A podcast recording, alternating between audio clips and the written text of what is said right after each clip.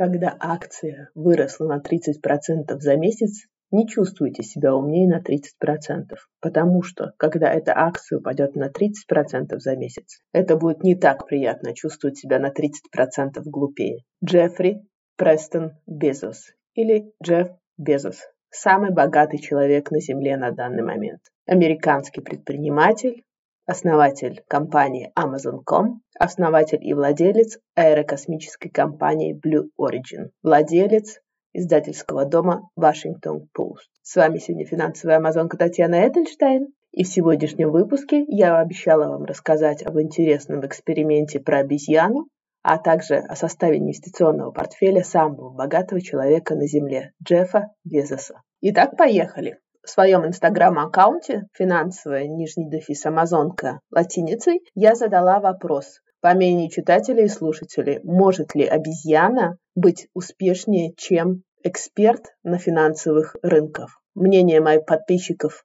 разделились. 60% ответили, что да, а 40% ответили, что нет. Итак, вся история про обезьян началась в 1973 году, когда профессор Принстонского университета Бертон Малкиель в своем бестселлере «Случайная прогулка по Уолл-стрит» заявил, что обезьяна с завязанными глазами, бросающая дротики в финансовые страницы газеты, может выбрать портфель, который будет столь же хорош, как и тот, который тщательно отобран экспертами. Эту гипотезу решили опровергнуть или подтвердить сотрудники компании Research Affiliates.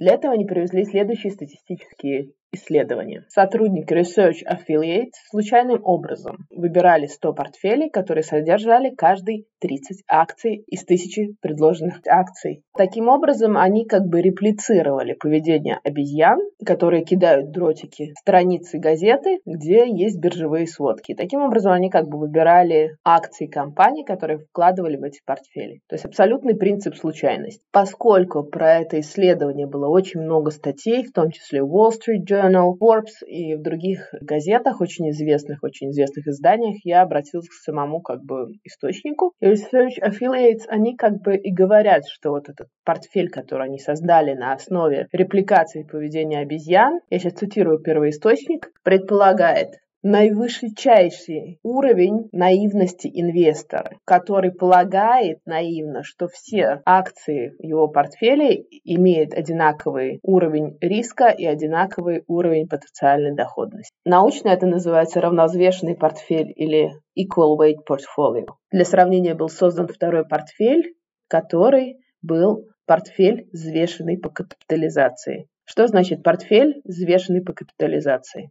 Если вот этот портфель обезьян составлял просто из 30 э, акций, которые они могли выбирать из тысячи акций, просто по одной акции вкладывалось в этот портфель, то портфель, взвешенный по капитализации, значит следующее. Вес каждой акции в этом портфеле, то есть э, сколько количество этих акций в этом портфеле, зависит от относительной общей рыночной капитализации каждой акции, деленной на общую рыночную капитализацию. То есть это был такой же создан такой портфель, который напоминал на самом деле, в принципе, тот же индекс S&P 500, о котором я уже рассказывала в одном из эпизодов подкаста. Принцип был плюс-минус тот же. Этот процесс повторялся каждый год с 1964 по 2010 год, и отслеживались результаты. И в среднем оказалось, что 98 из 100 портфелей, которые были созданы как бы обезьяной, превзошли вот этот один портфель референтный, который был взвешен по капитализации. Ну, то есть фактически они превзошли этот индекс, который был создан из тысячи акций. Что значит превзошли? Это значит, что просто эти портфели показывали лучшие результаты, чем один референтный взвешенный портфель. Имеется в виду лучшую доходность. И что привело к такому результату? Действительно ли обезьяна может превзойти эксперта по рынку? На самом деле большинство людей понимает именно так. То есть они все радостно цитируют этот эксперимент и говорят, что не надо быть профессионалом, даже обезьяна может побить эксперта. На самом деле это немного не так. Это и есть этому как бы научное объяснение, почему, учитывая, какие статистические данные они скармливали в процессе этого эксперимента компьютеру, по-другому, в принципе, на самом деле, наверное, не могло получиться. А все зависит от того, что мелкие компании, которые было абсолютное большинство в этом наборе, они обычно превосходят крупные компании по доходности. Конечно, не все, но очень часто вот эти мелкие компании дают большую доходность, чем вот эти крупные компании. Из-за этого получился такой результат.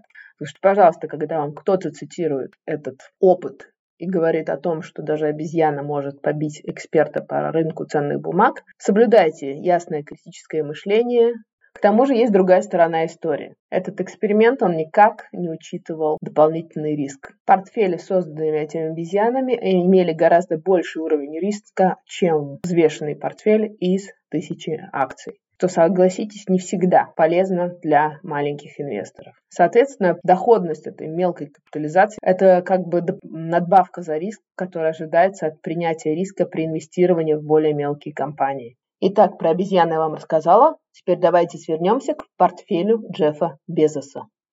На самом деле, в мире миллиардеров тоже не все так спокойно. Когда я начинала записывать этот эпизод подкаста, самым богатым человеком на Земле был Джефф Безос. А сейчас уже это Илон Маск.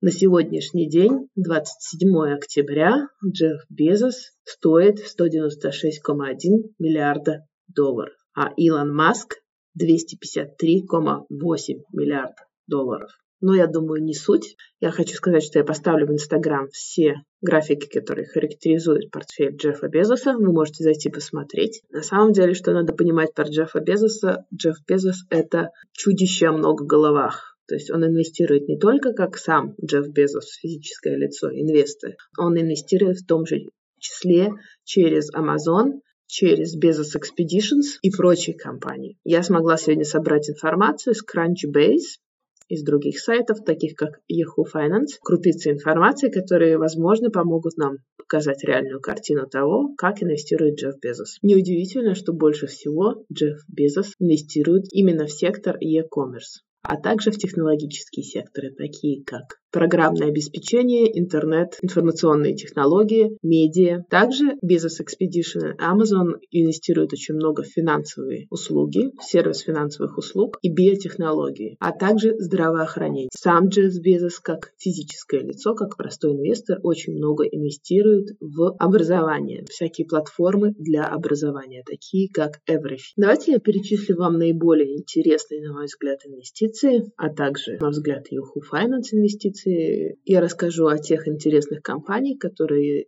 Джефф Безос инвестировал как и сам, так и через свою инвестиционную фирму Bezos Expeditions. На мой взгляд, довольно интересная компания – это Plenty, американская сельскохозяйственная компания, которая использует вертикальный фарминг, которая растит свои злаки вверх и овощи вверх, а не горизонтально, как традиционно делают люди. И она происходит, производит свежие чистые пищевые культуры, которые не содержат пестициды. В 2017 году Безос проинвестировал более 200 миллионов в эту компанию. Следующая интересная инвестиция – это Nextdoor. Компания Nextdoor. Это компания, которая развивает социальную сеть для соседей, и основная цель этого приложения – помочь и наладить реальные связи с людьми поблизости. Следующая компания – это Remitly Global Incorporated, тикер RELY. Это компания, которая занимается цифровыми денежными переводами и предлагает безопасный перевод денежных средств. Еще одна интересная компания в портфеле бизнеса, на мой взгляд, это Vital Farms, тикер VITL. Это компания, которая занимается производством сельскохозяйственной продукции. Следующая компания Air Transport Services Group. АТСГ. Это американский авиационный холдинг, который Безос в 2021 году проинвестировал больше, чем 335 миллионов долларов. Следующая интересная компания в портфеле Безоса – это Nautilus Biotechnologies. Это американская биотехнологическая компания, которая обещает произвести революцию в процессе разработки различных лекарств. Следующая компания, которая занимает очень большую часть в портфеле Безоса. Это компания Дома Corporations. Тикер у нее DOMO. Это американская компания по разработке облачного программного обеспечения. Безос проинвестировал туда более чем 60 миллионов долларов. Следующую компанию в портфеле Безоса вы наверняка знаете. Это компания Airbnb. Тикер у NASDAQ у нее ABNB. Еще в 2011 году Bezos Expeditions инвестировал в эту компанию более чем 112 миллионов долларов. Следующую компанию вы тоже наверняка знаете. Это очень крупная компания, которая занимает тоже очень большое место в портфеле Джеффа Безоса. Это Twitter, тикер TWTR. Еще в 2008 году, даже когда компания еще не была на рынке, Безос уже тогда проинвестировал в нее более чем 15 миллионов долларов. Следующая известная компания в портфеле Джеффа Безоса это Uber. Uber Technologies. Тикер UBER. Одно из последних приобретений Джеффа Безоса лично. Это компания Beacon. Он сам лично инвестировал в нее более чем 50 миллионов 4 октября 2021 года. Beacon предоставляет цифровую цепочку поставок различных грузов. Они помогают предприятиям упростить и оптимизировать цепочки поставок с помощью различных инновационных технологических решений. Еще очень крупный холдинг э, в портфеле Безоса занимается компания Grail. Это компания, которая занимается диагностикой раковых клеток на ранних стадиях. Конечно, также необходимо упомянуть, что Джефф Безос является акционером Washington Post, крупной газеты, а также Blue Origin, это компания, которая занимается космическими перелетами. Также стоит отметить, что одна из крупнейших инвестиций концерна Amazon – это американская компания Whole Foods. Это продуктовый магазин повышенного класса. Он теперь полностью интегрирован в программу членства Amazon Prime. И продукты этой сети доставляются через Amazon, естественно. Об инвестициях Джеффа Безоса можно говорить долго и очень много. Но я думаю, что я назвала вам основные инвестиции, наиболее интересные для меня. И что мы можем вынести вообще из этого портфеля Джеффа Безоса, из поведения Джеффа Безоса и успеха Джеффа Безоса как управленца? Ну, однозначно из портфеля я могу вынести то, что дигитализация меняет не только человеческий мир, но и человеческое поведение. И Джефф Безос прекрасно осознает, что наш мир будет все больше переноситься в виртуальную среду. И потому именно основной уклон его портфеля — это, что неудивительно, на IT-solution, интернет-solution и прочие решения в сфере дигитализации. То же самое происходит и с предприятиями. Они все более склоняются к облачным решениям, как и вычислениям, хранением, такие всякие цепочки поставок и продаж. И это тоже объяснимо. Соответственно, как вы видите, портфель Безоса в основном сконцентрировал именно на секторе высоких технологий. Безосу вообще нравится сектор технологий, средств массовой информации и также коммуникационных услуг, потому что и человеческое поведение, как я уже говорила, меняется. Мы все больше переходим на виртуальное общение, а не на реальное общение. И это видно по его портфелю. Twitter, Nextdoor и также, как меняется этот э, общий горизонт человеческих отношений, также и меняется бизнес. Все технологические решения для упрощения бизнеса, в которые инвестировал Безос. Например, э, Living Social, он уже продан. Тот же Uber, э, Airbnb, ZocDoc — это платформа, которая позволяет тебе быстро найти врача рядом виртуально и получить консультации. Convoy и многие другие технологические решения, которые позволяют бизнесу развиваться.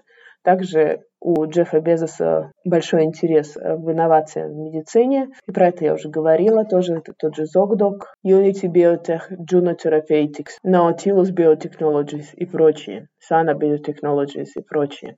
То есть я бы сказала, что Безос не инвестирует в традиционные инвестиции, он инвестирует именно в то, что позволяет облегчить и оптимизировать процесс оказания услуг в виртуальной среде, дигитализировать эти услуги. Что я еще и не упомянула в этом подкасте, у Амазона и вообще у концерна Безос очень большие вложения в недвижимость. Они владеют одними из самыми крупными и самыми дорогими недвижимостью в Нью-Йорке, в Сиэтле, Вашингтоне, Калифорнии и прочих уголках Америки. Что мне очень импонирует Джесси Безосе, это человек, который видит возможности там, где остальные люди видят кризис. Например, вот последний кризис, связанный с коронавирусом, очень большое количество людей было уволено. Джефф Безос не только увеличил прибыль компании Amazon, но он еще и нанял очень большое количество уволенных работников. То есть он не только получил больше прибыли, но и помогал вообще в целом людям. Это как бы беспроигрышная ситуация.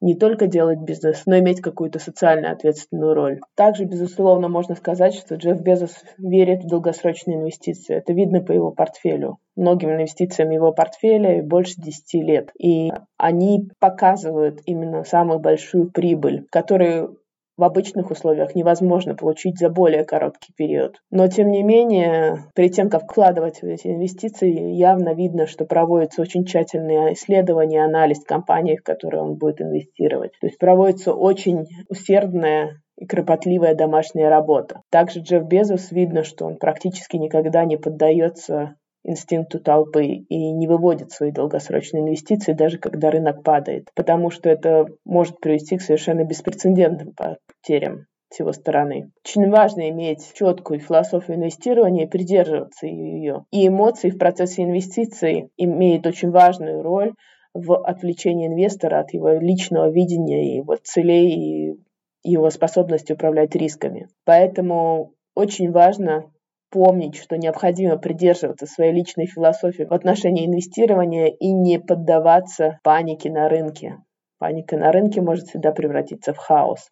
Но если вы выводите свои долгосрочные инвестиции только из этой паники, это приведет к большим потерям. Оставайтесь сфокусированными, придерживайтесь своей личной философии в отношении инвестирования, даже в плохие времена. Ну, наверное, на сегодня это было все. Я хочу сделать анонс следующего эпизода финансовой Амазонки, который будет безумно интересный, потому что я делаю его по просьбе Вики Самсоновой, которой было очень интересно узнать, как же можно открыть счета нерезидентам в Евросоюзе. И в этом мне будут помогать два очень высококлассных специалиста, которые всю жизнь именно этим и занимались. И мы расскажем, каким образом, какие ошибки люди совершают, когда открывают счета в Евросоюзе, почему им отказывают, и как их избежать. А также расскажут о процессе открытия счета в банках Евросоюза. На сегодня это было все. С вами была финансовая амазонка Татьяна Эдельштейн. Оставайтесь сфокусированными и придерживайтесь вашей личной философии даже в плохие времена и извлекайте выгоду в долгосрочной перспективе. Пока-пока! Наш юрист просил сказать, эта серия подкастов записана исключительно в образовательных и информационных целях. В рамках серии подкастов я не предоставляю финансовые консультации. Соответственно, не принимаю во внимание ваши цели, финансовые ситуации, ваши потребности, знания или опыт. Любые упоминания какого-либо конкретного финансового инструмента, продукта, услуги, провайдера услуг случайные и не несут оценочных суждений или побуждения к какому-либо действию. Пожалуйста, ознакомьтесь с полным текстом дисклаймера на странице подкастов.